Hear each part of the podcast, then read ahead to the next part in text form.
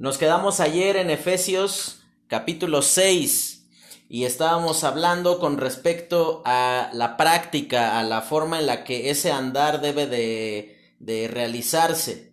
Decía, estuvimos hablando ayer con respecto a los esposos y comienza el capítulo 6 de la siguiente manera. Dice, hijos, obedeced en el Señor a vuestros padres, porque esto es justo. Y aquí eh, no menciona una edad en la cual eh, uno deja de eh, tener la obligación de honrar a sus padres. Más bien lo que la palabra de Dios presenta como una responsabilidad o como una, eh, una expectativa sobre la vida de cada uno de nosotros es que nosotros permanentemente podamos estar viendo por ellos. Esto no significa que usted, aun cuando esté casado, sigue teniendo que obedecer a su papá o a su mamá creo que una de las cosas que más dificultades eh, familiares causa es cuando el hijo, por más que sea esposo, sigue preferenciando más a la madre que a su esposa. O al revés, o cuando la esposa eh, termina prestando más atención a lo que su papá dice que a lo que su esposo. Eh, esto evidentemente por esa razón decía ayer en el final del capítulo 5, decía que las casadas estén sujetas a sus propios maridos, eh, eh, estableciendo la responsabilidad que nosotros tenemos de hacer nuestra propia familia, de crear nuestras propias tradiciones familiares. Eh, si bien hay muchas cosas que se heredan y que van pasando así de generación en generación, no significa que eh, nosotros estamos obligados a, vivir debajo de ellas, porque la palabra de Dios, aquí sencillamente a lo que nos manda como hijos, es a poder honrarles debido que es el primer mandato que la palabra de Dios presenta como una promesa. Todos los anteriores sencillamente decía, por ejemplo, no tendrás dioses ajenos delante de mí. Y ya, no había ninguna promesa que esperar con respecto a eso. Pero cuando ya se hace mención con respecto a eh, honra a tu padre y a tu madre, menciona ahí la razón, dice, para que te vaya bien. Y algo que eh, es notable es que la forma en la cual nosotros tratamos, eh, y esto quizás es un indicio o una, una, un principio muy, muy práctico para aquellos este, que son solteros, y que están buscando este, esposa eh, o esposo, en el caso de las chicas, eh, la forma en la cual el chico o la muchacha trate a su padre o a su madre va a ser la manera en la cual él a ti te va a tratar, la forma en la cual él va a, a preferenciarte a ti y va a tener ahí este una suma atención hacia tu persona o no la va a tener. Y continúa hablando con respecto a ese andar sabio eh, y habla en cuanto a ya nuestras relaciones laborales. Y dice en el versículo 5, siervos, obedeced a vuestros amos terrenales con temor y temblor, con sencillez de vuestro corazón como a Cristo, no sirviendo al ojo como los que quieren agradar a los hombres, sino como siervos de Cristo, de corazón, haciendo la voluntad de Dios. Aquí presenta que también un ámbito en donde nuestro testimonio debe de ser manifiesto es en donde nosotros pasamos pues la gran parte del día, que es en nuestro trabajo. Eh, si en esos lugares nuestro testimonio no es conocido o no es distinguido como de personas que están andando de acuerdo a la voluntad de Dios, entonces nosotros seguramente no estamos viviendo de esa manera sabia porque aquí menciona, dice, no queriendo agradar al ojo. Es decir, o no sirviendo al ojo. Habla de que nuestro compromiso inicial no es con eh, la opinión que otras personas tengan con respecto de nosotros, sino que nuestro compromiso realmente es con la expectativa que Dios tiene de nuestra propia vida y lo que debe de ocurrir con nosotros como resultado de que hemos sido salvos por causa de Cristo. Y eso debería de causar un testimonio y una respuesta inmediata en cuanto a lo que nosotros debemos de ser. Y termina hablando Efesios, y es quizás eh, de las partes más conocidas de esta carta, donde habla de la armadura del Señor, ¿no? No nos vamos a detener a hacer un estudio de cada uno de los elementos. Sin embargo, aquí menciona en primer lugar la naturaleza de esa batalla. Menciona en el versículo 10 en adelante, dice, por lo demás, hermanos míos, fortaleceos en el Señor y en el poder de su fuerza, vestidos de toda la armadura de Dios para que podáis estar firmes contra las acechanzas del diablo. Y ahí menciona que esa batalla no es contra eh, una persona física, no es contra un grupo de personas, sino es contra alguien que es superior a nosotros. Existe tristemente entre los creyentes una, una mentalidad a través de la cual piensan que el diablo es alguien que lo pueden traer como perrito faldero, que el diablo lo pueden agarrar de tapete y hay hasta canciones que dicen 1, 2 y 3, lo piso con mis pies, este, y que lo coloco no sé dónde, y que se dedican a atar al diablo, y ese diablo lo han atado tanto en algunas iglesias que si fuese cierto esas ataduras, pues el diablo tendría que estar inactivo ya totalmente, ¿no? Eh, sin embargo, nos eh, podemos notar que aquí el, eh, el, apóstol Pablo no manda en ningún momento a atar a nadie, no manda tampoco a reprender a nadie, manda a resistir firmes en la fe. De hecho, el principio de la palabra de Dios es, no es luchar contra Satanás, porque la misma palabra de Dios enseña que es superior a nosotros en sabiduría, en, eh, en, en, fuerza, en los medios que tiene a su alcance. Y yo sé que alguno me va a decir, pero es que también la Biblia dice que mayor es el que está en nosotros que el que está en el mundo. Y sí, justamente por eso, porque es mayor el que está en nosotros que el que está en el mundo, podemos resistir, podemos eh, tener la, la esperanza de parte de Dios de que en su gracia Él nos habrá de sustentar para poder dar una respuesta apropiada a lo que eh, el diablo quiere causar en nuestra vida. Pero esa cuestión de que mayor es el que está en nosotros que, que, el que está en el mundo, no aplica en un sentido en donde el diablo esté temeroso de nosotros. De hecho, fíjate la, la figura con la cual Pedro presenta al diablo eh, con respecto a, a, la relación que él tiene con los creyentes. Y él dice, anda como león rugiente alrededor buscando a quien devorar. Es decir, tú y yo le causamos todo menos miedo a Satanás.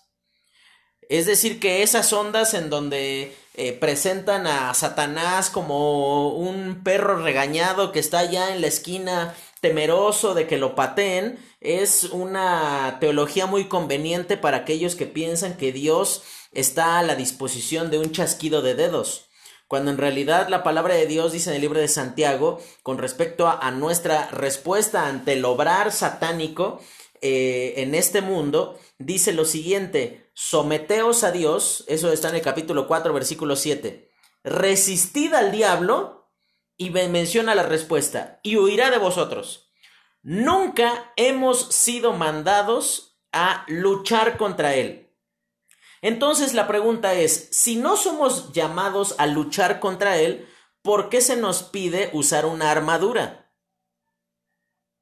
Si no va a haber lucha, ¿cuál es el propósito de tener una armadura? Y entonces yo los quiero escuchar a todos ustedes. Entonces, pues quisiera saber, este, pues su opinión, ¿no? Si no, si no somos mandados a pelear con el diablo, ¿Por qué se nos pide que usemos una armadura?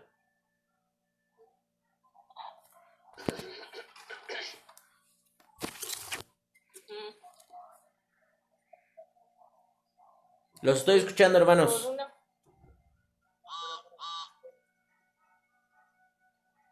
¿Nadie? Pues también hay una parte de que que no tenemos lucha contra carne y sangre, sino contra principados. Aquí justo está en Efesios 6, 12. Entonces, pues, aunque no somos mandados a luchar, pues sí tenemos esa lucha, o sea, tenemos que tener esa, esa cobertura. Ok. Debemos, debemos, tener esa, debemos tener esa fortaleza, esa fuerza que nos da el Señor Ajá. Pero ¿cuál es el motivo? Porque vamos a ser siempre atacados, ya sea en nuestro corazón, en nuestro pensamiento, en nuestros actos. Como decía Pablo, pobre de mí, lo que no hago, lo que no quiero hacer, eso hago. Ok. Pues la lucha en, la, en nuestra mente. Ahora, eso es muy importante lo que usted dijo, hermana Maricruz, también eh, lo que usted dijo, hermana Elizabeth, porque si bien no somos mandados a luchar, no se nos dice que no va a haber lucha. Aquí lo que, lo que es eh, manifiesto es que cada uno de nosotros se encuentra en la posibilidad de estar eh, en, una, en una batalla que no vamos a buscar, pero que se va a presentar. Esto es como cuando vienen y te buscan pleito. No es que yo voy a ir a buscar pleito ahí con el vecino, pero aquí lo que la palabra de Dios presenta es que tenemos la responsabilidad, sí, de, de resistir en medio del conflicto. Y ahí es lo que dice eh, en el versículo 13 al final, para que podáis resistir en el día malo y habiendo acabado todo, estar firmes. El propósito no es vencer al diablo, el propósito es estar firmes. La victoria sobre Satanás no es algo que me corresponda a mí, es algo que Cristo ya efectuó. La, la victoria sobre el diablo no es algo que dependa de mi obediencia, de mi, eh, de mi sumisión, de mi consagración, sino que es algo que depende de que Cristo murió en la cruz y eso venció para siempre a Satanás. No es una onda que dependa de, de que yo lo pido, o que, ni mucho menos de que yo lo realizo. Y ahí menciona diferentes aspectos en donde si te das cuenta, menciona diferentes ámbitos que tienen que estar protegidos. Por ejemplo, menciona primero en cuanto a la vestidura, dice versículo 14, Estad pues firmes, ceñidos vuestros lomos con la verdad y vestidos con la coraza de justicia. Después menciona la protección para los pies y calzado de los pies con el apresto del Evangelio de la paz. Y sobre todo tomad el escudo de la fe con que podáis apagar los dardos de fuego del, mal, del maligno. Y luego versículo 17, y tomad el yelmo de la salvación. Y recién al final dice, y la espada del Espíritu, que es la palabra de Dios. Todas las otras son elementos de protección. Recién al final se menciona un elemento de ataque. Si la voluntad de Dios fuese que nos es eh, que nosotros tuviésemos un conflicto permanente con Satanás y que lo llamáramos a, eh, como tanto le encanta a Marcos Witt decir vamos a hacer guerra con el enemigo y esas ondas pues deberían de haber más elementos eh, combativos, ¿no? Más, más cuestiones para atacar. Debería de haber una lanza, una catapulta, flechas, algo con lo que nosotros pudiésemos atacar al enemigo, ¿no? Sin embargo, tú te das cuenta que aquí no somos llamados a pelear, somos llamados a resistir el ataque de parte del diablo que seguramente habrá de venir en los diferentes aspectos en nuestros pensamientos, en nuestro corazón, en cuanto al, al, mundo en el cual vamos avanzando y caminando, y por eso dice que vestidos nuestros pies con el apresto del Evangelio. Después, eh, y lo, lo único, lo, el único elemento que permite ir cortando esas, eh, esos ataques de Satanás es en primer lugar la fe y después la palabra de Dios pero menciona un complemento. Muchas veces los estudios de la palabra de Dios referidos a la, armadura del Señor llegan hasta el versículo 17. Sin embargo, es, es impropio terminarlo ahí porque el versículo 18, fíjate cómo dice, orando en todo tiempo, con toda oración y súplica en el Espíritu, y velando en ello con toda perseverancia y súplica por todos los santos, y por mí, a fin de que al abrir mi boca me sea dada palabra para dar a conocer con denuedo el misterio del Evangelio. Aquí prácticamente está diciendo, ponte la armadura, pero no dejes de orar. Ponte la armadura, pero persiste en la dependencia que permanentemente necesitas de Dios. De nada te sirve tener vestido de la verdad y la coraza de la justicia y los el apresto del evangelio, el yelmo de la salvación, el escudo de la fe, la espada del espíritu, si no lo vas a hacer todo eso por la fe. dependiendo en que Dios es el que te puede guiar. Y ese estar firmes habla en cuanto a mantenerse en, eh, en, el mismo lugar sin ser movido con facilidad. Esta frase, estad firmes, era un término militar con el cual los soldados eh, daban la siguiente instrucción, donde hasta aquí llega el enemigo, no va a tener oportunidad de avanzar. Aquí lo vamos a detener y de ahí lo vamos a, repeler y lo vamos a ir moviendo hacia atrás para entonces sí ir ganando espacio en, eh, en el territorio eh, de él. Nosotros nos, aquí no ves que sea una onda de vayan y conquisten y declaren victoria, sino es una onda en donde Dios dice, ustedes dependan y, confíen en que el Dios que les ha salvado es el que les dará la victoria. Ahora, nosotros no luchamos para tener victoria, nosotros luchamos confiando en que ya la victoria ha sido ganada por causa de Cristo Jesús. Resistir al diablo no es un acto por el medio del cual nosotros decimos yo voy a vencer a Satanás, sino es una cuestión donde nosotros decimos el, eh, el Dios del universo ya me ha dado la victoria sobre él porque lo venció en la cruz del Calvario y lo vamos a ver justamente en el libro de Colosenses. Pero eso lo vamos a estudiar ahorita en un momento. Terminamos Filipenses y pasamos a la carta a los Filipenses. Y algo que es muy importante poder tener ahí en consideración es que el tema, el tema de Filipenses es el gozo en Cristo. El gozo que podemos tener por causa de la salvación, por causa del servicio, por causa de la eh, convicción, por causa del sufrimiento. Y vamos a poder ver que la palabra de Dios va a presentar que el gozo eh, aparecen una serie de, notas en donde por lo menos en 10 ocasiones se hace mención en el libro de Filipenses con respecto a el gozo. Pero también ese gozo siempre va a estar vinculado a el evangelio. En aproximadamente nueve ocasiones el evangelio es presentado como fuente de gozo. Es fuente de gozo al ser predicado, es fuente de gozo al ver el, fruto del Evangelio en la vida de aquellos que han creído, es fuente de gozo porque estamos cumpliendo la voluntad de Dios, es fuente de gozo porque nos permite mantenernos firmes en medio del sufrimiento, es fuente de gozo porque nos permite recordar que para eso hemos sido llamados, es fuente de gozo porque a final de cuentas es el único propósito por el cual Dios nos ha dejado aquí en la tierra. Separar el gozo y el evangelio es mutilar el plan de Dios. Es eh, eh, pensar que nosotros estamos por alguna razón haciendo algo o haciendo las cosas de una forma por medio de la cual nosotros podemos eh, vivir de una determinada manera en donde estamos liberados de responsabilidad. Sin embargo, la palabra de Dios va a, eh, aquí en esta carta, va a estar dividida prácticamente en, en cuatro partes y casi exactamente en cómo están divididos por capítulos. La primera parte, eh, el, el versículo clave, lo vamos a ver ahí el capítulo 4, versículo 4, que dice de la siguiente manera. Dice, regocijaos en el Señor siempre. Otra vez digo, regocijaos. Ese es el, tema, no siempre vinculado al gozo. Y en primer lugar, vamos a ver, la primera parte tiene que ver con el gozo de vivir para Cristo.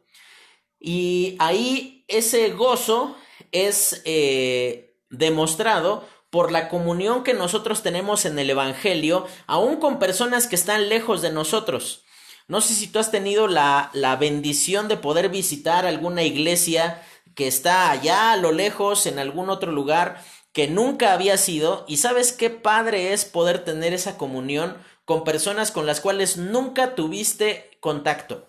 Y eso es a causa de Cristo, es a causa del el Evangelio, a causa de que hemos creído en el mismo Señor, de que hemos tenido, hemos recibido el, mismo Espíritu Santo, de que estamos en el mismo cuerpo que es la iglesia y que seguimos el mismo propósito, que es eh, predicar el Evangelio de Dios en este mundo. Ahora, la comunión en el Evangelio se ve eh, manifestada en, lo, en la petición de, de Pablo, capítulo 1, versículo 6, dice, estando persuadido de esto, que el que comenzó en vosotros la buena obra la perfeccionará hasta el día de Cristo.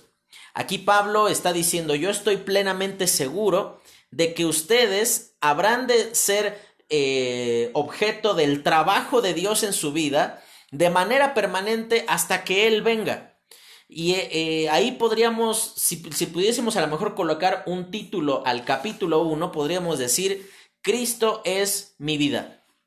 Porque más adelante va a mencionar con respecto a cómo podemos mantener gozo en el Señor a pesar de que las cosas se están presentando de una manera eh, opuesta. Recuerda, aquí, aquí Pablo está eh, encarcelado y estando en esa condición, él va a dirigirse a los filipenses y él les va a decir, algunos de ustedes, eh, que como ustedes conocen, se han dedicado a predicar el Evangelio por contienda. Eso significa que algunas personas estaban predicando el Evangelio con la finalidad de eh, eh, según ellos, de hacer quedar mal a Pablo, de que, eh, imagínate, habían algunas personas que decían, si Pablo estuviera obrando de acuerdo a la voluntad de Dios, no estaría encarcelado. Eso entonces es una clara manifestación de que Dios no está respaldando su ministerio. Esas personas eran conocidas como los judaizantes, como se va a referir a ellos ahí en el capítulo 3, donde dice, guardaos de los malos obreros.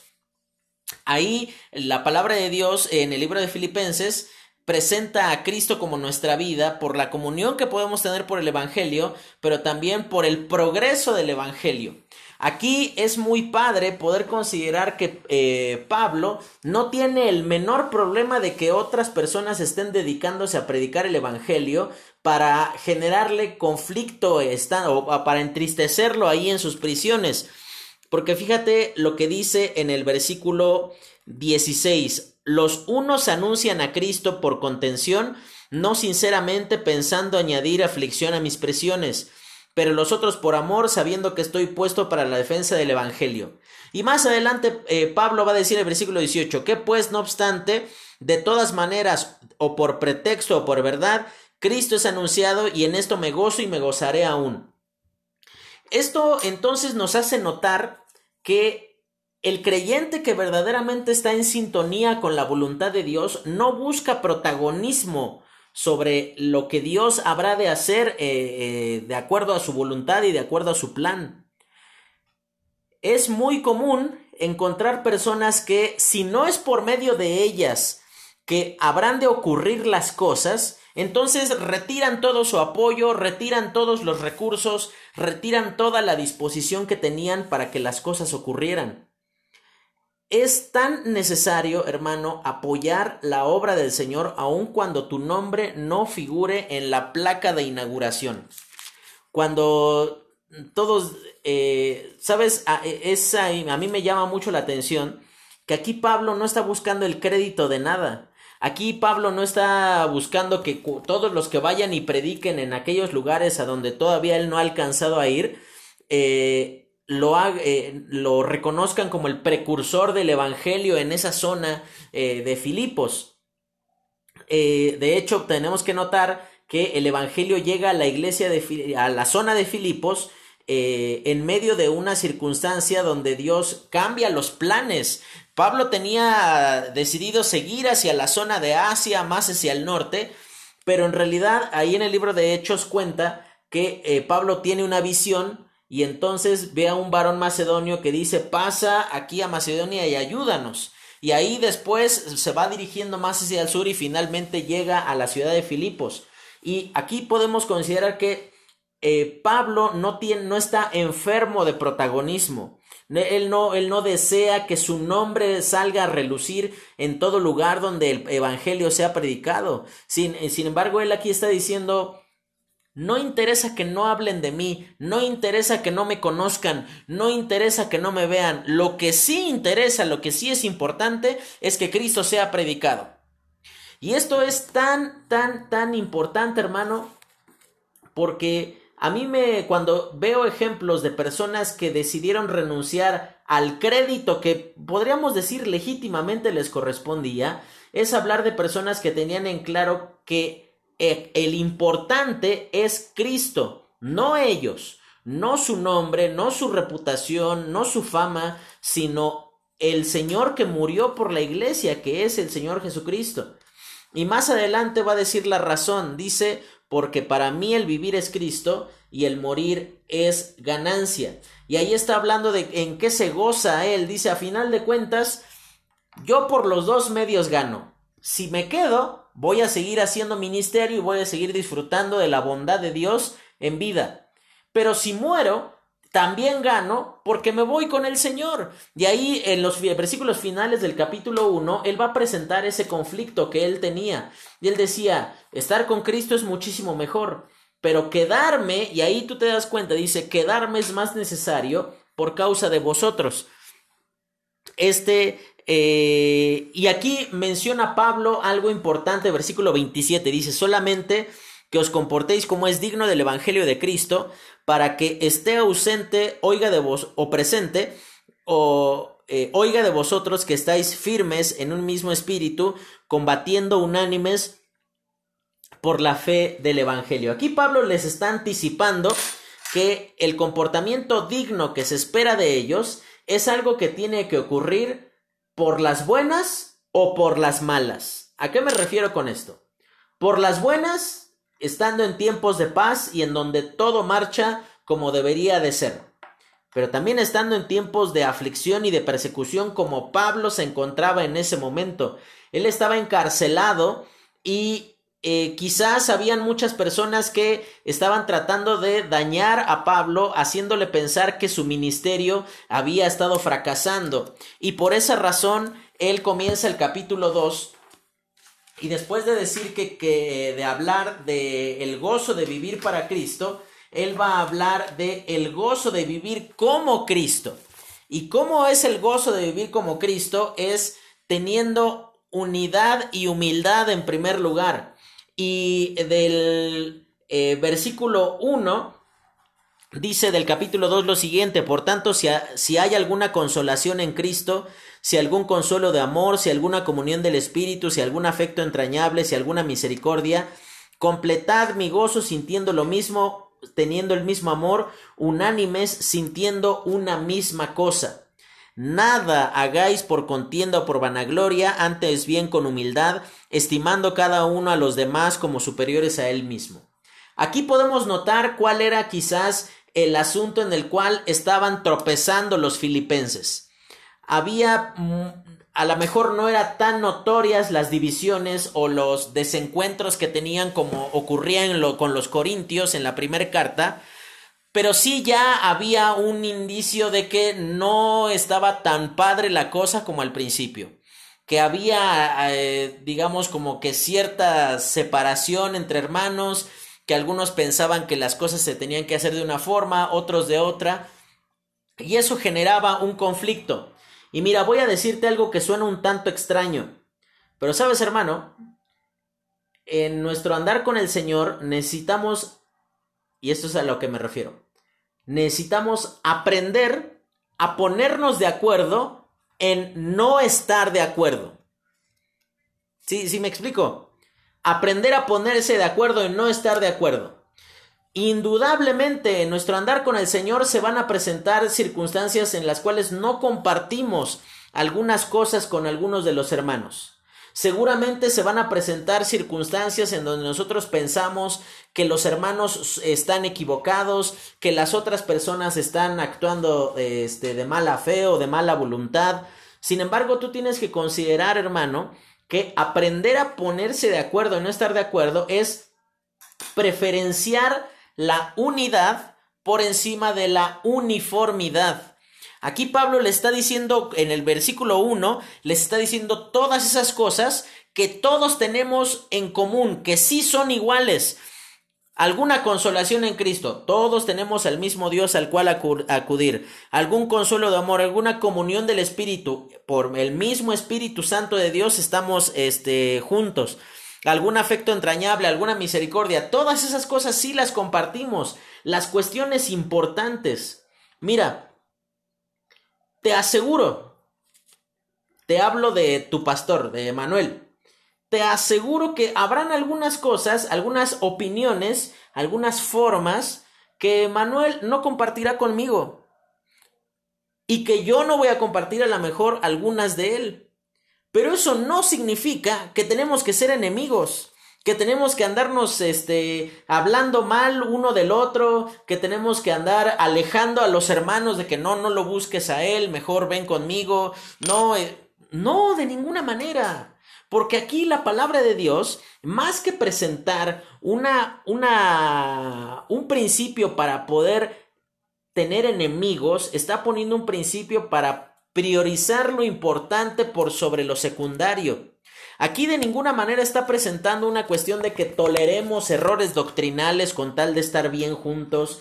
No está diciendo que toleremos el pecado para llevarnos bien. Está diciendo, dado que tienen en común las cosas importantes, dice, sientan una misma cosa. Completen ese gozo y entonces dice, nada hagáis por contiendo por vanagloria y después, más adelante, presenta cómo es el gozo de vivir por Cristo y lo menciona en el versículo 5. Haya pues en vosotros este sentir que hubo también en Cristo Jesús, el cual siendo en forma de Dios, no estimó el ser igual a Dios como cosa que aferrarse, sino que se despojó a sí mismo, tomando forma de siervo hecho semejante a los hombres, y estando en condición de hombre, se humilló a sí mismo, haciéndose obediente hasta la muerte y muerte de cruz. Y estando en condición de hombre, eh, perdón, versículo 9, por lo cual Dios también le exaltó hasta lo sumo y le dio un nombre que es sobre todo nombre, para que en el nombre de Jesús se doble toda rodilla de los que están en los cielos y en la tierra y debajo de la tierra. Y toda lengua confiese que Jesús, Jesucristo es el Señor para gloria de Dios Padre. ¿Sabes cuál es el ejemplo que recibimos de parte de Cristo?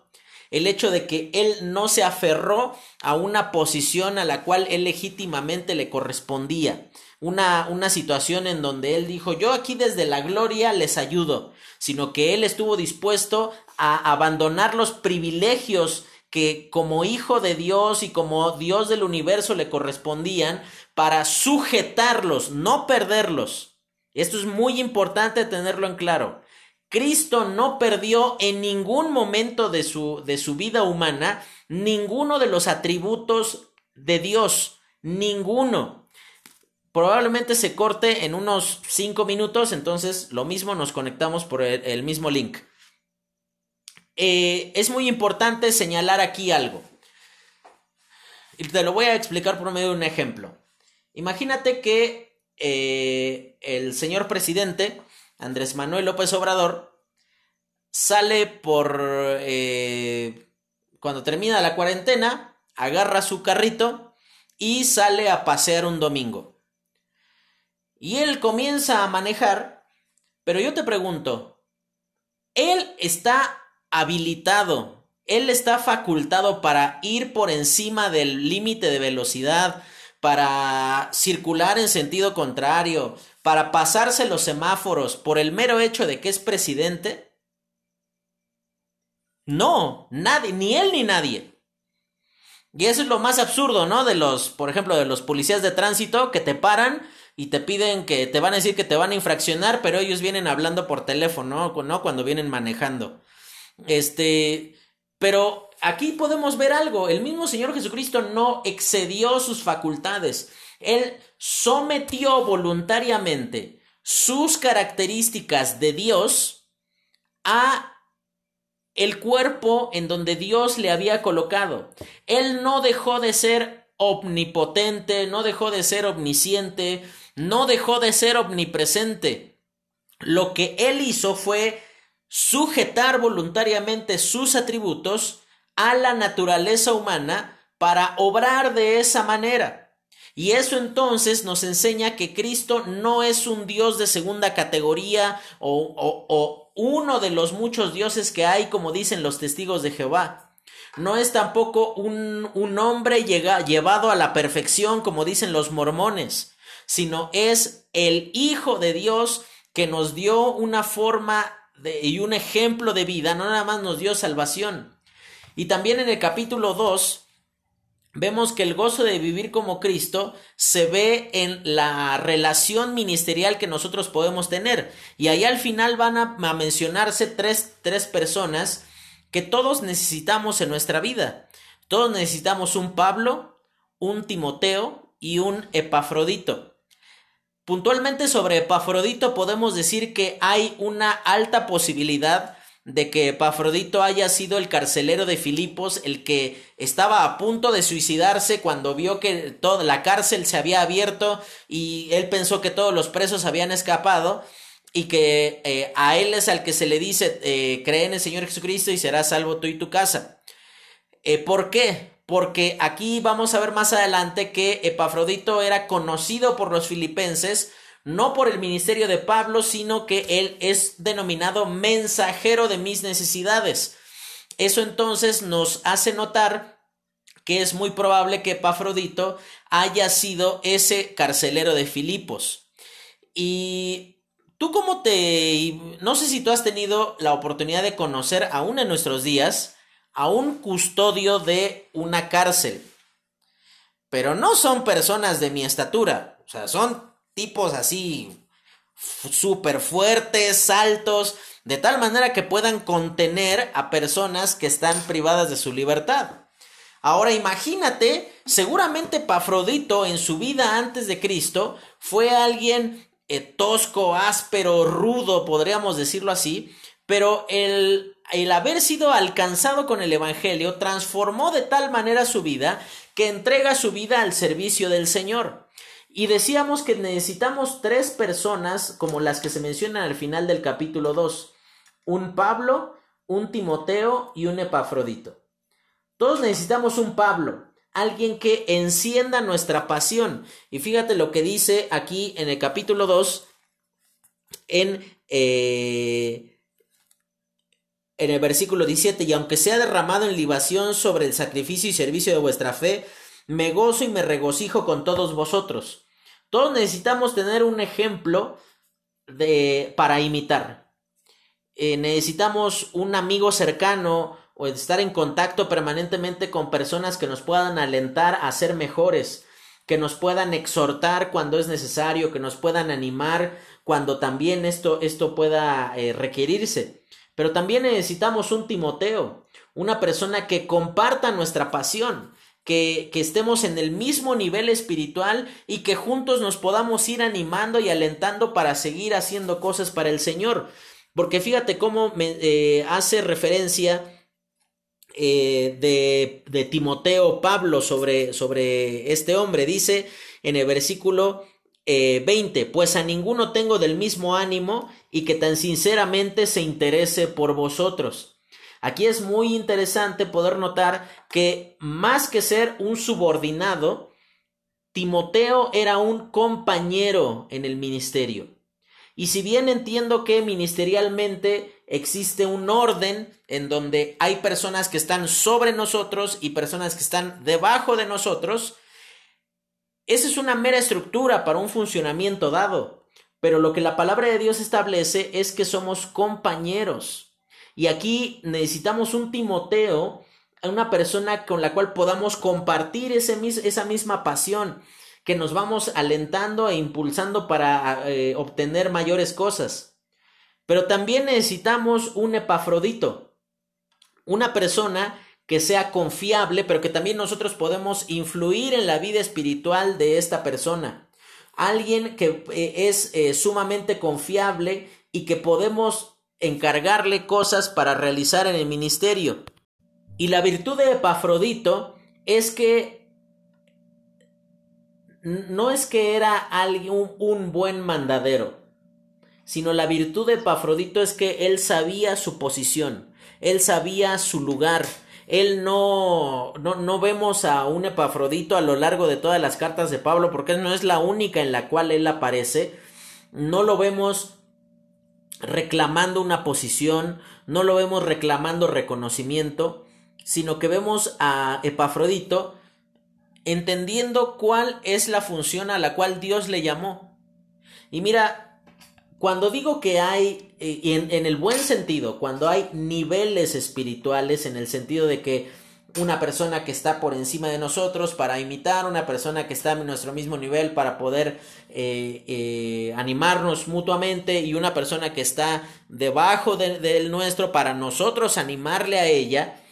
Eh, no quiero decir que el ministerio es un escalafón en donde tú irás avanzando por tiempo, como en la mayoría de los trabajos, ¿no?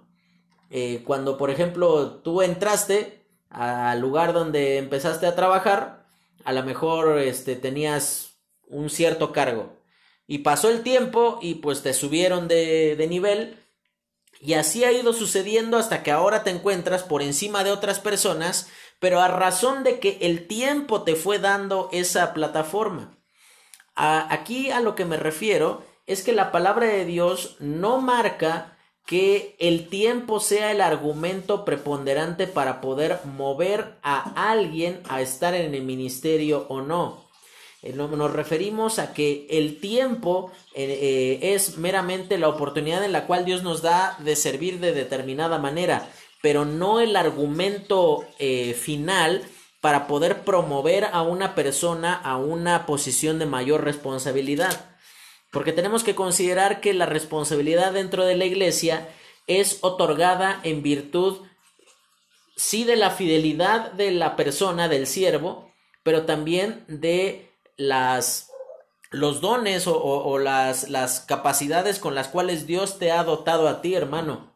Así que si tú llevas muchos años en la misma posición dentro de la iglesia, Tú no pienses que has sido este, desatendido, que no te han valorado, eh, que este, te han ignorado o cuestiones de ese tipo, sino considera que eh, en realidad eres sumamente confiable o sumamente efectivo en lo que tú realizas, de tal manera que es, es difícil eh, encontrar a alguien que haga las cosas del mismo modo que tú. Mira, eh, algo que tú tienes que considerar es que la iglesia no es una empresa. La iglesia no se, no se maneja por antigüedad, no, no se maneja por eh, la recomendación que tú traigas de alguien. Aquí no importa hijo de quién eres, aquí no importa este cuánto ofrendas en la iglesia, aquí no importa eh, quién es tu esposo, quién es tu esposa. Aquí lo que importa la palabra de Dios, fíjate en el libro de Primera de Timoteo cuando habla de, con respecto a cuestiones de enseñanza, porque eso es finalmente a lo que mucha gente le tira dentro de la iglesia. Está mal querer enseñar de ninguna manera. Está mal querer enseñar por el mero hecho de tener un estatus o una posición, sí. Sí está mal. Sí, porque eh, fíjate, Pablo en Primera de Timoteo dice, esto encarga a hombres fieles, en primer lugar, pero después dice que sean capaces de enseñar también a otros. Imagínate, en el peor de los casos, ¿qué sería de una iglesia en donde el hermano más fiel, más constante, y no lo digo de una manera grosera ni, ni, ni con el afán de ridiculizar, no. Pero imagínate que ese hermano es sordomudo híjole, manito, ¿cómo te pongo a enseñar? ¿Cómo, eh, cómo, puedo yo seguir avanzando en, esa responsabilidad de poder eh, eh, influir y, y, poder invertir en la vida de otras personas para que sean de bendición a otros. ¿Te das cuenta? El tiempo no es el argumento preponderante. Y por esa razón, Pablo en el capítulo 3 va a hablar de el gozo de vivir en Cristo. Y entonces el gozo de vivir en Cristo se ve en primer lugar por, eh, en primer lugar haciendo una advertencia sobre el legalismo. Y ahí en el capítulo 1 va, eh, perdón, capítulo 3, Pablo va a sacar todo el listado de, de cuestiones por las cuales él es digno de confianza. Y ahí fíjate lo que dice en el versículo 4, aunque yo también tengo de qué confiar en la carne, si alguno piensa de que tiene que confiar en la carne, yo más circuncidado al octavo día del linaje de Israel, de la tribu de Benjamín, hebreo de hebreos, en cuanto a la ley fariseo, en cuanto a celo perseguidor de la iglesia, en cuanto a la justicia que es por la ley, irreprensible. Y mira, seguramente todos tenemos algún aspecto notable en nuestra vida que, que sea de mucha utilidad al Señor. Pero nunca es la experiencia, aunque ayuda, nunca es el carisma, aunque hace bien tener una buena relación con las personas. Aquí lo que Pablo está diciendo después dice, todas esas cosas que yo consideré como una ganancia, las he estimado como pérdida. Vivir en Cristo es considerar que Cristo es lo que te hace suficiente. Cristo basta para todas nuestras necesidades. No, no necesitamos de nuestra experiencia y algo de Cristo para sobresalir. Sin embargo, eh, aquí Pablo eh, encuentra el problema del legalismo por eh, que habían personas que pensaban que teniendo más estrellitas colgadas aquí en el pecho, más méritos que reconocer, más diplomas colgados en la pared, iban a ser mejores siervos. Y yo no estoy diciendo que sea malo que tú busques perfeccionarte o mejorar como siervo, que busques este, saber más cosas, eso es muy bueno. De hecho, algo que tú tienes que considerar en la, en la palabra de Dios es que es eh, necesario que el, el, siervo vaya mejorándose y que él vaya conociendo más de la palabra de Dios. Y justo por eso estás conectado hoy, porque quieres ser mejor siervo y eso es muy notable. Pero lo que tienes que considerar es que el conocimiento no es el argumento final para determinar la espiritualidad o la poca espiritualidad de alguien. Porque eh, todos hemos conocido personas que saben muchísimo de Biblia, pero que en realidad su vida deja, muchas cuestiones abiertas a consideración. O sea, decir, pues sí, predicas muy padre, pero híjole, o sea, eso te pasa a dar en toda la torre. Pero no nada más el legalismo, sino que también el, libertinaje es eh, señalado aquí, porque Pablo en el versículo 17 dice lo siguiente, hermanos, sed imitadores de mí y mirad a los que así se conducen según el ejemplo que tenéis en nosotros, porque por ahí andan muchos de los cuales dijo muchas veces y aún ahora lo digo llorando, que son enemigos de la cruz de Cristo. Y ahí menciona cuál es su proceder eh, perdón, su fin primero, el, cual, el fin de los cuales será perdición, cuyo Dios es el vientre y cuya gloria su vergüenza, que solo piensan en lo terrenal. Aquí no está hablando de ninguna manera que el distintivo de esas personas es que sean panzones, no, sino que la expresión cuyo Dios es el vientre hace referencia a que solo desean su placer, su confort, su comodidad, que ellos estén a gusto y que se queme el mundo no importa. Con que yo esté bien, con que yo esté a gusto, es más que suficiente. Y esto es tan, tan, tan común en las iglesias. Y espero no incomodar con lo que voy a pasar, pero digo, si no pasa en tu iglesia, es la primera iglesia que me entero que no sucede esto. Fíjate cómo es cuando hay convivio en la iglesia siempre hay por lo menos un hermano o una familia que son, pero finos, famosos por, por acaparar la comida, por servirse primero, por servirse muchísimo y dejar a todos los hermanos que raspen la olla para que a ver si medio les alcanza algo. Eh, Siempre hay también en la iglesia el hermano que no le importa dejar eh, estorbarle a los demás con que su carro quede bien estacionado, que los demás vayan y lo estacionen hasta periférico si quieren, pero mientras el mío esté bien acomodado, no hay problema. Siempre hay un hermano en las iglesias que no importa que mi hijo sea el que le pegue a todos los demás, mientras al mío no le peguen, está todo bien. Y así podríamos ir hablando y hablando y hablando de cosas, pero es lo más común en las iglesias. Pensamos en nuestro propio bienestar. O a poco, voy a hablar de ustedes, o a poco, hermana Vero, usted se levantó hoy y le preguntó primero a, a la hermana Eli si, eh, eh, si ya había desayunado que a su esposo. Pues no, seguramente se ocupó de su esposo y, después a lo mejor le mandó un mensajito a la hermana Eli diciéndole, hola hermana, buenos días, este, espero que estés muy bien, Dios te bendiga y ya. No está mal buscar nuestro, nuestro bienestar. De hecho, es incorrecto esa falsa espiritualidad que el mundo nos presenta de que de la abnegación y que todos nos tienen que pisotear y ocupar de tapete, eso es orgullo disfrazado de humildad. No está mal buscar tu bienestar, hermano. Lo que está mal es que en el mundo importe solo tu bienestar. Cuando se llena la iglesia y ya no hay lugares, ¿eres de los primeros que se paran para que otros se sienten? Si tú estás esperando que otros comiencen para yo seguirlos, hermano, tú estás, tú tienes, discúlpame que te lo diga, pero tienes como Dios el vientre, tu propio placer, tu propia satisfacción. Y entonces, eh, ese es el problema, es reprendida esa actitud de pensar en ti y en ti, en ti, en ti, y si sobra, vuelvo a pensar en mí. Y entonces termina el capítulo 4 de el gozo de vivir con Cristo.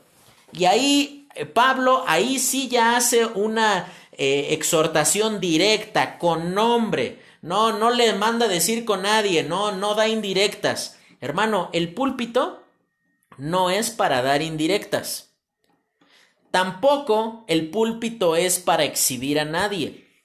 Pero, pero, pero, pero, pero, si después de una, dos, tres, cinco instrucciones sobre algo y la gente no entiende, sí es correcto con nombre dar una instrucción para buscar la obediencia de la gente. Y entonces, dice aquí el versículo 2, ruego a Evodia y a Sintique que sean de un mismo sentir en el Señor. Asimismo te ruego a ti, compañero fiel, que ayudes a estas que combatieron juntamente conmigo en el Evangelio con Clemente también y los demás colaboradores míos cuyos nombres están en el libro de la vida. Ahí Pablo le está diciendo, déjense de cosas y ocúpense, ustedes que pueden estar unidos, estén en esa condición. Yo estoy en la cárcel, yo estoy eh, limitado en las cosas que puedo hacer, pero ustedes que sí pueden, vivan de una manera honorable delante del Señor. Y avanza el capítulo 4 y Pablo da las gracias por las ofrendas que ellos han recibido de parte de eh, la iglesia que eh, en algún momento le había prometido una, una ofrenda a Pablo, pero ahí mismo Pablo dice les faltaba la oportunidad, dice el versículo 10. En gran manera me gocé en el Señor de que ya al fin haya, habéis revivido vuestro cuidado de mí, de lo cual estabais solícitos, pero os faltaba la oportunidad. No lo digo porque tenga escasez, pues he aprendido a contentarme cualquiera que sea mi situación. Sé vivir humildemente y sé tener abundancia. En todo y por todo estoy enseñado, así para estar saciado como para tener hambre, así para tener abundancia como para padecer necesidad. Todo lo puedo en Cristo que me fortalece. Y aquí vamos a mencionar dos cuestiones importantes. Por un lado, es correcto que la iglesia que promete su apoyo a alguna persona eh, que está sirviendo al Señor, lo cumpla. Si como iglesia o, de manera individual has establecido un compromiso de apoyar económicamente el ministerio de algún misionero o de algún hermano que está sirviendo en otro lugar, lo correcto, hermano, es que tú cumplas tu palabra. Ahora, por el otro lado, también es correcto que las personas que están recibiendo algún tipo de apoyo de parte de la iglesia eh, ellos manifiesten su gratitud a la iglesia, evidentemente dando las gracias, pero también ocupándose en aquello en lo cual dicen que, que van a estar realizando. Porque imagínate, si nosotros vamos a estar apoyando a una chica, un muchacho que dice que está sirviendo en no sé dónde, pero cada vez que viene a la iglesia solamente viene al culto y después se la pasa metido en su casa, entonces a mí me hace mucho pensar que decir, eh, pero si estás haciendo lo que dijiste que ibas a hacer, o este, o realmente no. Mira, no está mal que una iglesia corte el apoyo a una persona que no está cumpliendo con el asunto de informar aquello que están realizando, con el asunto de rendir cuentas a la iglesia en cuanto a que haya una comunión frecuente con las iglesias, pero sobre todo que sea corroborable eso que está realizando.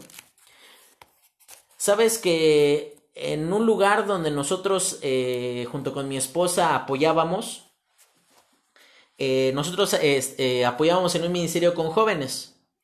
Y hubo una vez un hermano que era misionero allá, que una vez vi que mandó su carta de oración y puso ahí unas fotos de unas actividades que habíamos hecho nosotros. El problema no es quién hizo o no las actividades.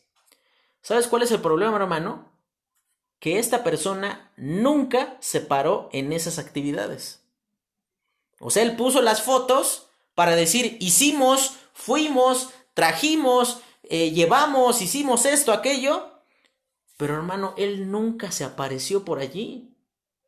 Lo cual es absolutamente incorrecto. Tan incorrecto es como iglesia no cumplir con el compromiso que estableciste con una persona que está sirviendo al Señor, como también es incorrecto decir que estás haciendo algo para el Señor, pero en realidad estás haciendo cualquier otra cosa.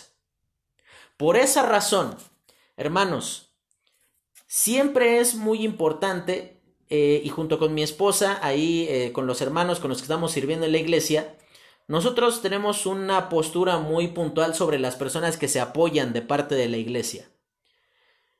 Primero tiene que ser una persona que está trabajando para la iglesia. Mira, no niego la cuestión de que es que yo estoy allá en los campos de refugiados en Siria. Y yo entiendo que ahí no, no es que vas a abrir un local y dice iglesia cristiana porque lo van a colgar al día siguiente. Lo entiendo claramente pero entiendo que también la labor misionera es servir a la iglesia predicando el Evangelio. Pero si no hay un reporte de lo que estás haciendo, si no hay una forma de, dar seguimiento a lo que tú estás realizando y mucho más, si se te apoya y no das las gracias, evidentemente eso nos hace notar a nosotros que tendríamos que apoyar a alguien que sí lo haga. Por esa razón es eh, importante considerar, hermano, que aquí Pablo le está diciendo, yo les agradezco por lo que ustedes están haciendo por mí, pero miren, esto es lo que yo estoy haciendo por ustedes. Tan les he sido de, eh, de utilidad a ustedes que estoy preso por el Evangelio. Y ahí entonces menciona, y termino con este libro, todo lo puedo en Cristo que me fortalece. Esta no es una promesa, por más que suene a promesa. Esta es una convicción. Porque imagínate, si fuera una promesa, eso significa que yo puedo ir, meter mi tarjeta al cajero y sacar dinero aunque no tenga fondos en mi cuenta. Pues todo lo puedo en Cristo, ¿no? Significa que puedo ir en sentido contrario en el periférico y decir, quítense porque yo voy avanzando por el Evangelio. No. Eso significa que puedo volar o que puedo reprender ahorita el coronavirus y ya se sana toda la humanidad. No.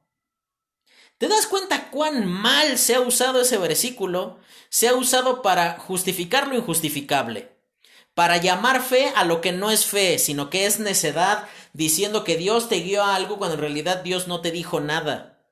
Por esa razón es importante considerar que lo que dice ahí, todo lo puedo en Cristo que me fortalece, es una convicción de lo que Él dijo atrás.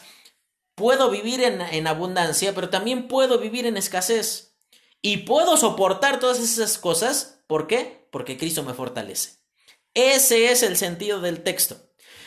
Y terminamos Filipenses y vamos a darle violentamente a Colosenses para tratar de avanzarle porque ya estoy empezando a sentir frío, ya empezó mayo y todavía no terminamos las cartas de Pablo, entonces necesitamos correrle.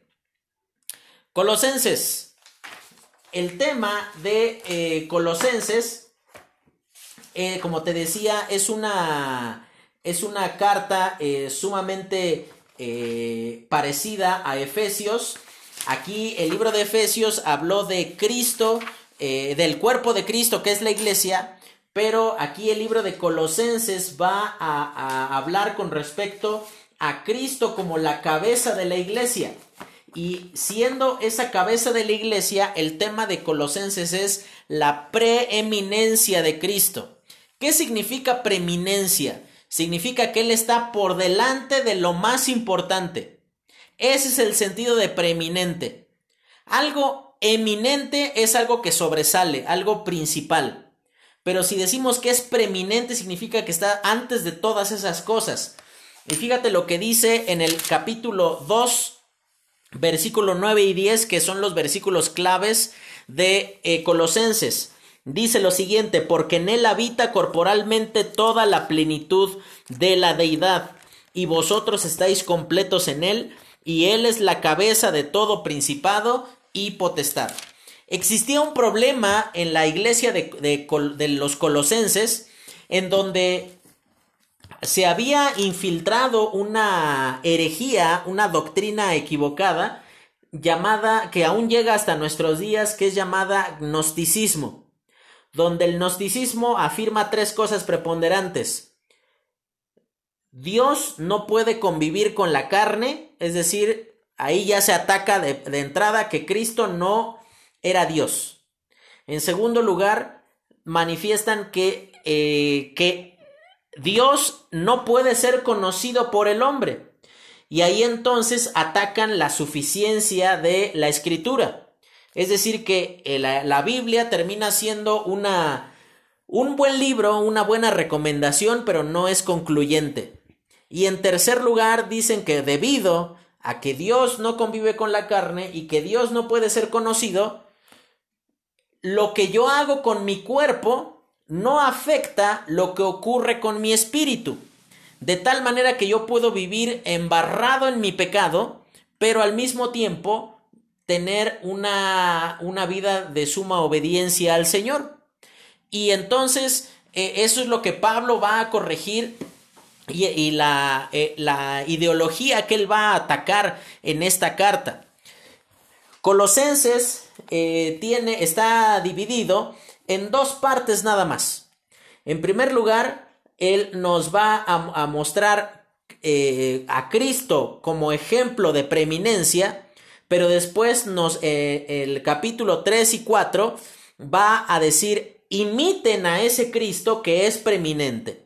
Eh, son, son órdenes muy concretas y muy claras y está dividido de la misma manera que Efesios. Los primeros dos capítulos es la parte doctrinal y el capítulo 3 y 4 va a ser la sección práctica, la sección eh, que nos lleva a la acción. Y comienza de la siguiente manera. Vamos a ver en primer lugar en qué aspectos eh, Cristo es preeminente. Él es preeminente de manera personal, al ser preeminente o al ser la cosa más importante en el Evangelio. Y fíjate lo que va a decir ahí con respecto a Jesucristo en el Evangelio, capítulo 1, versículo 9. Por lo cual también nosotros, desde el día que lo oímos, no cesamos de orar por vosotros y de pedir que seáis llenos del conocimiento de su voluntad en toda sabiduría e inteligencia espiritual para que andéis como es digno del Señor, agradándole en todo, llevando fruto en toda buena obra y creciendo en el conocimiento de Dios. Versículo 13. Por lo cual, en el cual, el, perdón, el cual nos ha librado de la potestad de las tinieblas y trasladado al reino de su amado Hijo, en quien tenemos redención por su sangre, el perdón de pecados. Y aquí lo, eh, Cristo es preeminente en el Evangelio porque Él es el que lo ofrece, el que lo ejecuta y el que lo culmina. Y por esa razón es aquí importante poder tener en, en consideración las cosas que Pablo está diciendo con respecto al Evangelio. Él está diciendo, Cristo es la cuestión preponderante en el Evangelio, porque el que dio libertad, fíjate, dice versículo 13, el cual nos ha libertado de la potestad de las tinieblas y trasladado. Em, menciona dos acciones. Librar es arrancar de en medio de, pero después trasladar, habla de lo que los romanos hacían, es, es una figura que Pablo ocupa aquí, cuando conquistaban una ciudad, que en lugar de destruirla y convertir a todos los habitantes en esclavos, cuando ellos se rendían ante el imperio, ellos adquirían todos los beneficios que como ciudadanos les correspondían y pasaban de ser enemigos a ser miembros del imperio.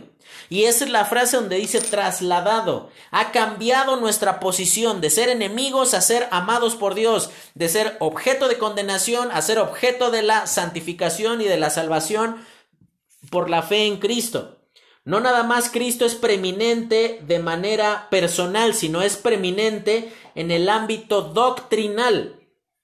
Cristo es preeminente porque Él es antes de todas las cosas. Es, una, es un argumento lógico.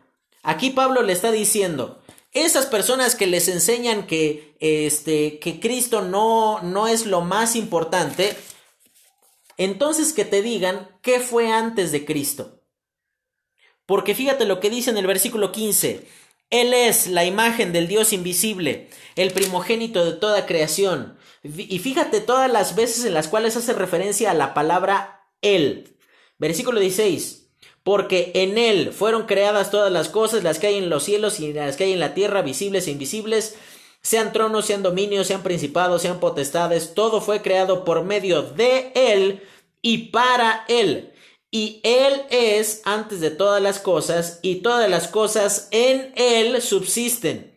Y Él es la cabeza del cuerpo, que es la iglesia, el que es el principio, el primogénito de los muertos, para que en todo tenga la preeminencia, por cuanto agradó al Padre, que en Él habitase toda plenitud. Y es importante aquí considerar que lo que Pablo les está enseñando, él les está diciendo, Cristo es, es, ah, es primero que todo, antes que cualquier cosa importante en nuestra vida, porque Él existe desde el principio. Todas las otras cosas fueron creadas, todas las otras cosas tuvieron que esperar que se diera su momento para brillar o para tener poder, pero Cristo es antes que todos ellos. Y ahí eh, esa es la razón por la cual aquí deja en claro dos cosas. En primer lugar, Cristo no es un ser creado. A diferencia de lo que los gnósticos decían, que Cristo era, había sido un buen maestro y como máximo había sido, ellos lo llamaban de esta manera y lo siguen llamando en nuestros días, una emanación de Dios, es decir, una demostración de que Dios existe, pero no es Dios. Aquí por esa razón, en el versículo 17 dice, y Él es antes de todas las cosas, y todas las cosas en Él subsisten. Y eso es lo que entonces nos lleva a considerar que Cristo es eh, preeminente de manera personal por también por la obra que Cristo hizo, no nada más existiendo antes que todo, sino reconciliándonos con él mismo, dice en el versículo 21. Y a vosotros que erais en otro tiempo extraños y enemigos en vuestra mente, haciendo malas obras, ahora os ha reconciliado en su cuerpo de carne. Y esa es la insistencia de Pablo para demostrar que en Cristo existían ambas naturalezas, la divina y la humana, echando por tierra las enseñanzas que los gnósticos habían eh, eh, filtrado allí en la iglesia de los, de los colosenses. Y eso entonces eh, nos lleva a la tercera causa por la cual Cristo es preeminente. La tercera causa es la causa ministerial. Cristo es preeminente por la obra del Evangelio. Y fíjate cómo continúa en el versículo 24 eh, del capítulo 1. Ahora me gozo en lo que padezco por vosotros y cumplo en mi carne lo que falta de las aflicciones de Cristo por su cuerpo que es la iglesia, de la cual fui hecho ministro según la administración de Dios que me fue dada con vosotros, para que anuncie cumplidamente la palabra de Dios. Y ahí menciona cuál es el misterio. En Efesios el misterio cuál era? Que ya no había separación entre judíos y gentiles. El misterio que sigue refiriéndose a lo mismo en Colosenses Ya no es un Dios que vive fuera de nosotros, sino es un Dios que vive en nosotros y por eso es preeminente.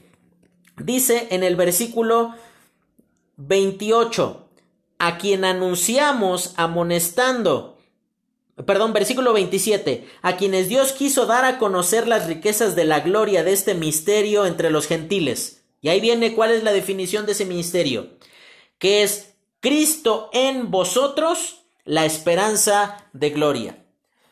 A diferencia de los tiempos de los judíos, que ellos iban a ver a Dios en el templo, ahora Dios vive dentro nuestro de manera permanente por la obra de Cristo y manifestado en la persona del Espíritu Santo, que, que habita en nosotros de manera eh, permanente a causa de que hemos sido salvos.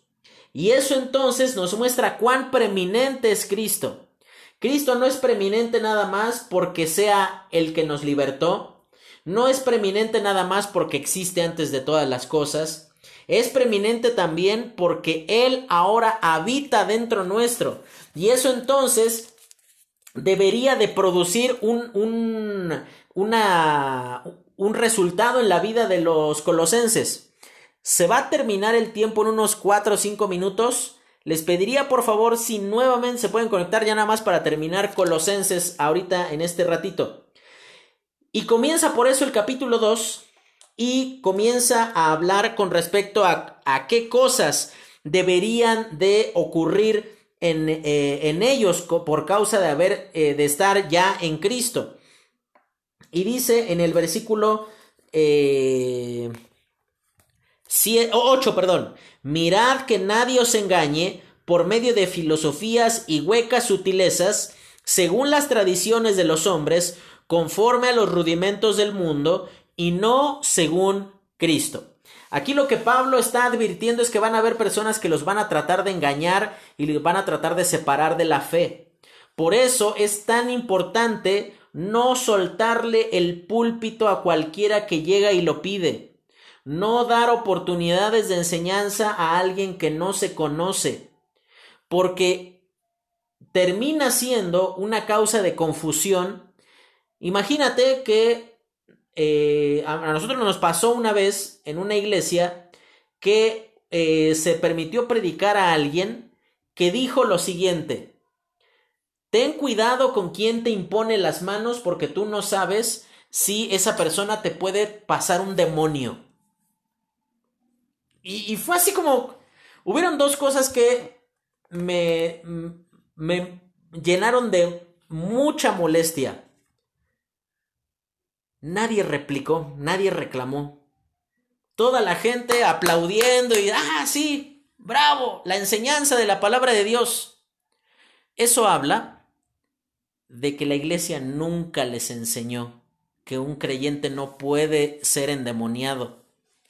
Pero la segunda, cuando me acerqué a hablar con el pastor, ¿sabes cuál fue su, su respuesta?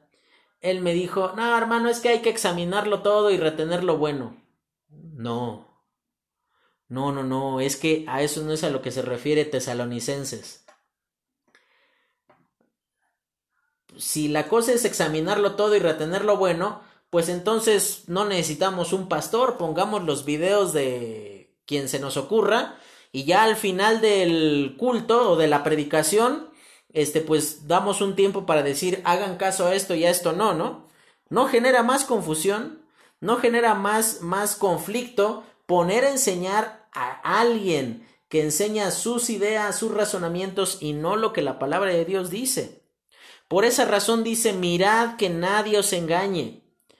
Esto no es labor nada más de Emanuel, hermanos es labor de cada creyente, de ser, de estar despierto a, poder eh, percibir si se está enseñando la sana doctrina. ¿Cómo sabes si es sana doctrina? Si Cristo no es glorificado, si la palabra de Dios es puesta en duda, si las obras de Dios son equiparadas a obras de hombres, si la palabra de Dios no es la autoridad final, no es sana doctrina. No importa que a lo mejor no conozcas los superpormenores de algún aspecto doctrinal. Si alguna de esas cuatro cosas es puesta en duda, la deidad y la autoridad de Jesucristo, la autoridad de las escrituras, el, el único medio de salvación que es por la fe y la autoridad de la palabra de Dios en todos los aspectos de nuestra vida, manito, te están enseñando mal. Porque eso es justamente lo que Pablo aquí presenta, dice, mirad que nadie os engañe. Y aquí menciona cuál es el camino de los falsos maestros. Dice, mira, el falso maestro se va a escuchar bien, se va a escuchar lógico lo que dice, va a parecer muy muy sofisticado, muy elegante su razonamiento, pero está mal, este, te, te conduce al error. Y esa, e, eh, esa preeminencia de Cristo finalmente también se ve plasmada en una forma eh, contrastante. Aquí en tu apunte dice polémica. ¿Por qué polémica? Porque te lleva a la confrontación de manera inmediata. Cristo es superior y suficiente a cualquier sistema religioso. Y piensa lo que dice aquí con respecto a Jesucristo. Es superior a la filosofía porque Cristo está por encima de ellos, porque por ejemplo en el versículo 8 dice que nadie os engañe por medio de filosofías. Es superior al legalismo porque ya no hay que tener un cuidado de las cosas que comemos y que si nos casamos, que si no, que los tiempos, las ocasiones, fíjate cómo dice en el versículo 16, por tanto nadie juzgue en comida o en bebida o en cuanto a días de, de fiesta, luna nueva o días de reposo, por lo cual, perdón, todo lo cual es sombra de lo que ha de venir, pero el cuerpo es de Cristo. No nada más Cristo es superior a las filosofías, al legalismo, también es superior, hay una forma doctrinal que se llama ascetismo. ¿Qué es el ascetismo? Es la restricción de todas las cosas. Y sabes que esto nos pega muy de cerca por ser bautistas. Em, sabes que tristemente, entre muchos bautistas es más importante que lleves la falda a una buena altura que tu condición espiritual delante del Señor. Importa más, en muchos eh, casos, ocupar una corbata que tener una correcta relación con Dios. Y no estoy diciendo que esté mal ocupar falda, ni que esté mal que te pongas una corbata si tú crees que lo debes de hacer en la iglesia. A lo que me refiero es que limitar de manera externa la obediencia pensando que de esa manera afectamos a nuestro espíritu y entonces nos convertimos espirituales por la mera obediencia externa, entonces ahí estamos fracasando. Fíjate lo que Pablo les va a decir aquí eh, a los ascetistas en el versículo 20 del el capítulo 2. Pues si habéis muertos con Cristo en cuanto a los rudimentos del mundo, ¿por qué como si vivieseis en el mundo os sometéis a preceptos tales como no manejes, no gustes, ni aun toques, en conformidad a mandamientos y doctrinas de hombres, cosas que todas se destruyen con el uso, Tales cosas tienen a la verdad cierta reputación de sabiduría, en culto voluntario, en humildad y en duro trato del cuerpo, pero no tienen valor. Y fíjate la, la conclusión, versículo 23 pero no tienen valor alguno contra los apetitos de la carne.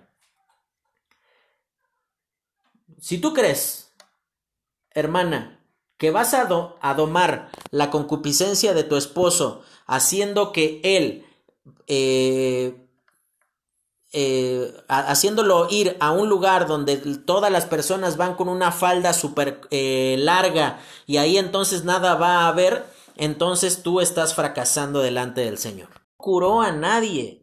La obediencia externa no curó a nadie, sino el entendimiento de que los principios de la palabra de Dios rigen mi comportamiento externo, no al revés. Aquí la cuestión no es de afuera hacia adentro. Y termina la parte teórica y comienza la parte práctica. Y aquí la invitación en el versículo eh, capítulo 3 de Colosenses, Pablo va va a dar una instrucción muy clara y muy precisa con respecto a esto. Él está diciendo, versículo 1, si pues habéis resucitado con Cristo, buscad las cosas de arriba donde está Cristo sentado a la diestra de Dios. Poned la mira en las cosas de arriba, no en las de la tierra, porque habéis muerto y vuestra vida está escondida con Cristo en Dios. Cuando Cristo vuestra vida se manifieste, entonces vosotros también seréis manifestados con Él en gloria. Aquí es muy importante tener en consideración que aquí Pablo abre esta sección práctica diciéndole, dado que hemos sido resucitados con Cristo, que tenemos su vida, que a causa de su muerte nosotros tenemos vida y que Él ha resucitado de los muertos y el sacrificio de Cristo ha sido acepto por lo tanto, entonces busca las cosas de arriba, compórtate en virtud de que Cristo es antes que todas las cosas. Y ahí entonces va a referirse en cuatro ámbitos en los cuales Cristo, el, creyente debe de actuar eh, de manera responsable dado que Cristo es preeminente. La primera es en una transformación personal, en lo que ocurre en nosotros. Y dice en el versículo 5, haced pues morir lo terrenal en vosotros. Y después hace una serie de eh, eh, de instrucciones y de descripciones con respecto a cómo es lo terrenal en nuestra vida. Y esto es muy similar a lo que mencionábamos el día de ayer sobre y renovaos en el espíritu de vuestra mente. Eh, aquí es, es el, mismo concepto, es sí quitar lo viejo, pero renovar nuestro pensamiento para que en el momento en el que nos vestimos de lo nuevo, eso se quede, eso permanezca. Y esa transformación personal ocurre despojándonos del viejo hombre, como menciona allí en el versículo 10, sino también tomando esa vestidura del nuevo hombre. En el versículo 12 dice, Vestíos pues como escogidos de Dios, santos y amados de entrañable misericordia, de benignidad, de humildad, de mansedumbre, de paciencia soportándonos unos a otros, perdonándonos unos a otros, si alguno tuviere queja contra otro, y fíjate el parámetro, cuánto y cómo debes de perdonar. De la manera que Cristo os perdonó, así también hacedlo vosotros. Yo no me imagino a Cristo diciéndome, bueno, sí, Carlos, te perdono, pero que sea la última vez. Bueno, sí, Carlos, te perdono, pero ya no me hables. Bueno, sí, Carlos, te perdono, pero este, mejor cada quien por su lado. Aquí vemos que el perdón habla de una restauración total de la relación. Y esa es una renovación, una transformación personal, porque Cristo es preeminente, porque Él es el único que podría producir eso en nosotros. En segundo lugar, no nada más es por la transformación personal, sino por en, eh, una transformación de, eh, o, Cristo es preeminente en nuestras relaciones sociales. Y va a repetir también lo mismo que hablamos con respecto al tema de los esposos y de las esposas. Versículo 18 dice, casadas estén sujetos a vuestros maridos como conviene en el Señor. Maridos, amad a vuestras mujeres. Y ahí menciona algo en lo cual a veces fallamos tanto. Dice, y no seáis ásperos con ellas. Hermano, tu esposa no es tu valedor para que le des ahí un trancazo en la espalda de que, ¿qué ole? ¿Cómo estás? No la puedes traer a los apes, a, estarla hostigando, molestando. Porque a lo mejor nosotros sí tenemos una relación así de andarnos pegando, pellizcando, eh, diciendo alguna cosa como hombres. Pero te repito, hermano, tu esposa no es tu cuate, es tu esposa. Y la tienes que tratar con la delicadeza que ella merece. No importa que a lo mejor tú digas es que mi esposa es de uso rudo, eh, no, aquí es una cuestión en donde tú debes de tener en consideración que eh, y eh, la, la, palabra de Dios menciona algo con respecto a las esposas. Dice que es como vaso más frágil, no dice que es vaso frágil, dice que es como vaso más frágil. O sea, si dice que es más frágil, también dice que tú eres frágil. Y es algo que tú tienes que considerar. O sea, a veces nosotros somos mucho así de que, ah, ya vas a empezar a llorar. ah, ya vas a empezar a, este, de chillona como siempre, ya vas con tu mamá a acusarme de que, este, de, de lo que hice, ya vas a hacer esto, aquello y aquí mi esposa me está echando ojos de, no, ándale, síguele por ese mismo camino y así te va a ir. Entonces, este, cualquier cosa que ocurra de aquí al miércoles, bueno, por lo menos pueden bajarlo, la hinchazón en esos días, ¿no? Pero bueno, algo que eh, tú tienes que considerar, también menciona una relación sobre los hijos, dice el versículo 20, obedeced a vuestros padres en todo, porque esto agrada al Señor. Y algo que no mencionó en Efesios, pero sí se menciona aquí, dice, padres, no exasperéis a vuestros hijos para que no se desalienten. ¿Sabes qué significa exasperar? Literalmente significa la palabra que Pablo ocupa aquí es acabar con el ánimo, acabar con las ganas. ¿Nunca te pasó que tus hijos fueron a un campamento y volvían así súper entusiasmados y tú decías, ahora, ¿y este qué hace levantado a esta hora leyendo su Biblia? Y a ti se te ocurre muy graciosamente decirle, ah, ya vas a empezar a leer, ahora sí, ahora sí muy espiritual, ahora sí muy obediente. Híjole, te quiero ver de aquí a tres semanas. No, ahorita vamos a ver.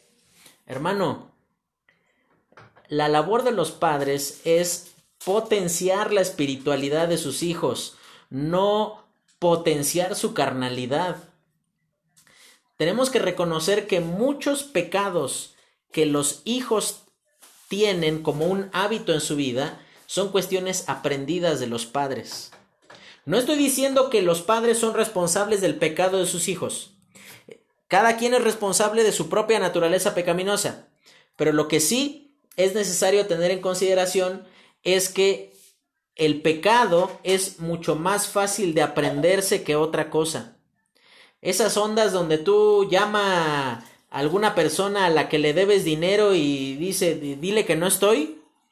O esas, eh, esas pláticas después de despedirte del hermano donde tú le sonreíste así con todos los dientes y apenas el hermano se da la vuelta y tú empiezas a decir, vieja hipócrita, no, este, ¿cómo va a ser así la hermana?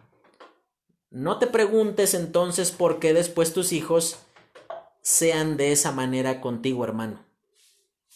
Por esa razón dice, no exasperéis a vuestros hijos, no, no corten el aliento ni el, ni el ánimo. Y termina esta sección, eh, capítulo 4, donde habla de la preeminencia de Cristo en nuestra vida diaria. Y en el versículo 2 dice, perseverad en la oración, velando en ella con acción de gracias, orando también al mismo tiempo por nosotros, para que el Señor nos abra puerta para la palabra, a fin de dar a conocer el misterio de Cristo, por el cual también yo estoy preso. Y ahí está, eh, no nada más en cuanto al tema de las oraciones, sino en el tema de nuestras palabras. Versículo 6 sea vuestra palabra siempre con gracia, sazonada con sal, para que sepáis cómo debéis de responder a cada uno. La, la expresión sazonada con sal no quiere decir que busquemos palabras amables para decir que algo es bueno cuando en realidad es algo es malo, sino el hecho de sazonar con sal literalmente implica quitar cualquier tipo de corrupción que se pudiese presentar.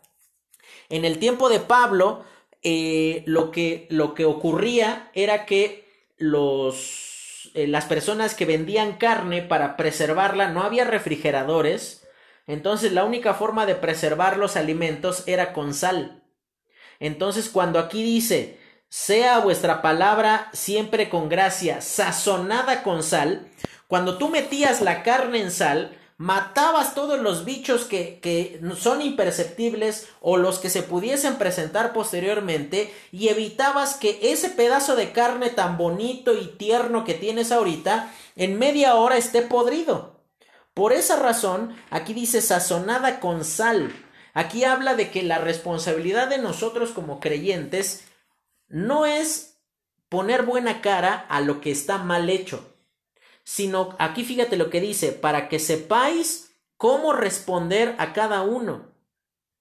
Es decir, que van a haber momentos en los cuales no se le puede de, llamar bueno a algo malo, pero no voy a ocupar mis palabras para destruir, no voy a ocupar mis palabras para donde termina siendo a veces más, más eh, grave la cura que el, problema. Terminamos haciendo más grande el problema al momento de, curarlo que el mismo problema en sí. Eh, termina siendo, eh, no, no sé si de esas veces en las cuales tú te levantas temprano y tu esposo, tu esposa está dormido y a ti por accidente te cae algo y ves cómo se levanta así de la cama y te empieza a decir, voy a creer que no puedes quedarte callado, es el único tiempo que tengo para dormir. Y tú te le quedas viendo y dijiste y dices, hiciste más ruido del que yo hice. O sea, termina siendo más más difícil la cura que el problema. Y aquí por esa razón está diciendo para que sepáis cómo responder a cada uno. Y termino, terminamos Colosenses. Del versículo 7 en adelante va a hablar de Cristo es preeminente en nuestra comunión ministerial. Y va a mencionar a muchas personas. Va a mencionar personas que eran colaboradores de Pablo, que unos eran cercanos, otros ya no los tenía cerca. Había, eh, menciona eh, personas que estaban aquí eh, disponibles. Y también vamos a mencionar esto porque aquí se menciona como cercano a alguien que en segunda de Timoteo ya está lejos del Señor. Fíjate versículo 14, os saluda Lucas, el médico amado, y qué dice, y demás. Aquí evidentemente Pablo me presenta dos cosas en particular, y con eso terminamos. La primera, el ministerio se hace con personas, hermano. Así que cualquiera que sea tu ministerio, ya sea que tu ministerio no tenga tanta relación con gente o sí tenga muchísima relación con gente, tienen algo en común. Se hace con personas o lo hacemos para las personas. Así que sin importar cuál sea el ministerio en el cual Dios te haya colocado, tu responsabilidad es servir a las personas.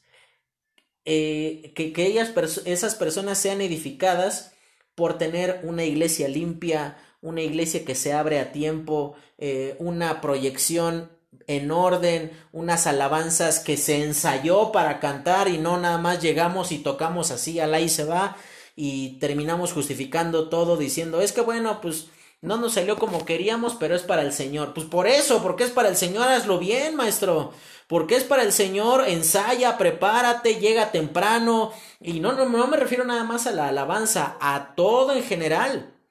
Todo nuestro servicio, dado que es para el Señor, debe de ser con la máxima calidad, con, con la máxima eh, devoción, sabiendo que estamos sirviéndole a Él. Y la segunda cosa que manifiesta es que Pablo eh, había entendido que en equipo se logra más que de manera individual. Hay un dicho popular, no lo estoy equiparando a un principio bíblico, pero tiene razón, que dice que si quieres llegar lejos, ve solo. ¿Quieres hacer más? Ve acompañado. Lejos sí vas a hacer muchas cosas. Y bajo argumentos como es que no, no saben hacer las cosas como yo. Y sobre todo eso se aplica tanto a los jóvenes que están aprendiendo, donde el, adulto, ya el mayor, se desespera de que, ay, es que qué tan difícil es hacer las cosas este, de este modo. Hermano, ellos no tienen que pagar derecho de piso como tú, hácela fácil.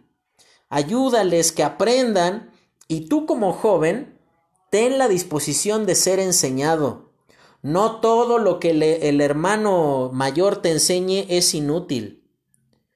Es cierto, muchos de, nosotros, sobre todo este, que tenemos ya más de 35, 40 años, tenemos eh, una ventaja sobre los jóvenes. Nosotros tuvimos que aprender a hacer las cosas con lo que había.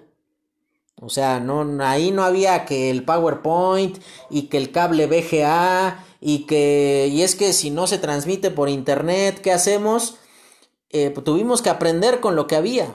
Entonces, jóvenes, ustedes sean enseñables.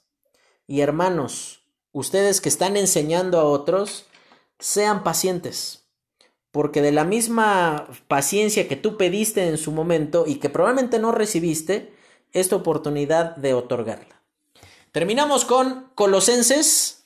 Comenzaremos el próximo miércoles con Filemón. ¿Por qué me voy a brincar hasta Filemón? Para ya terminar las cartas de la prisión.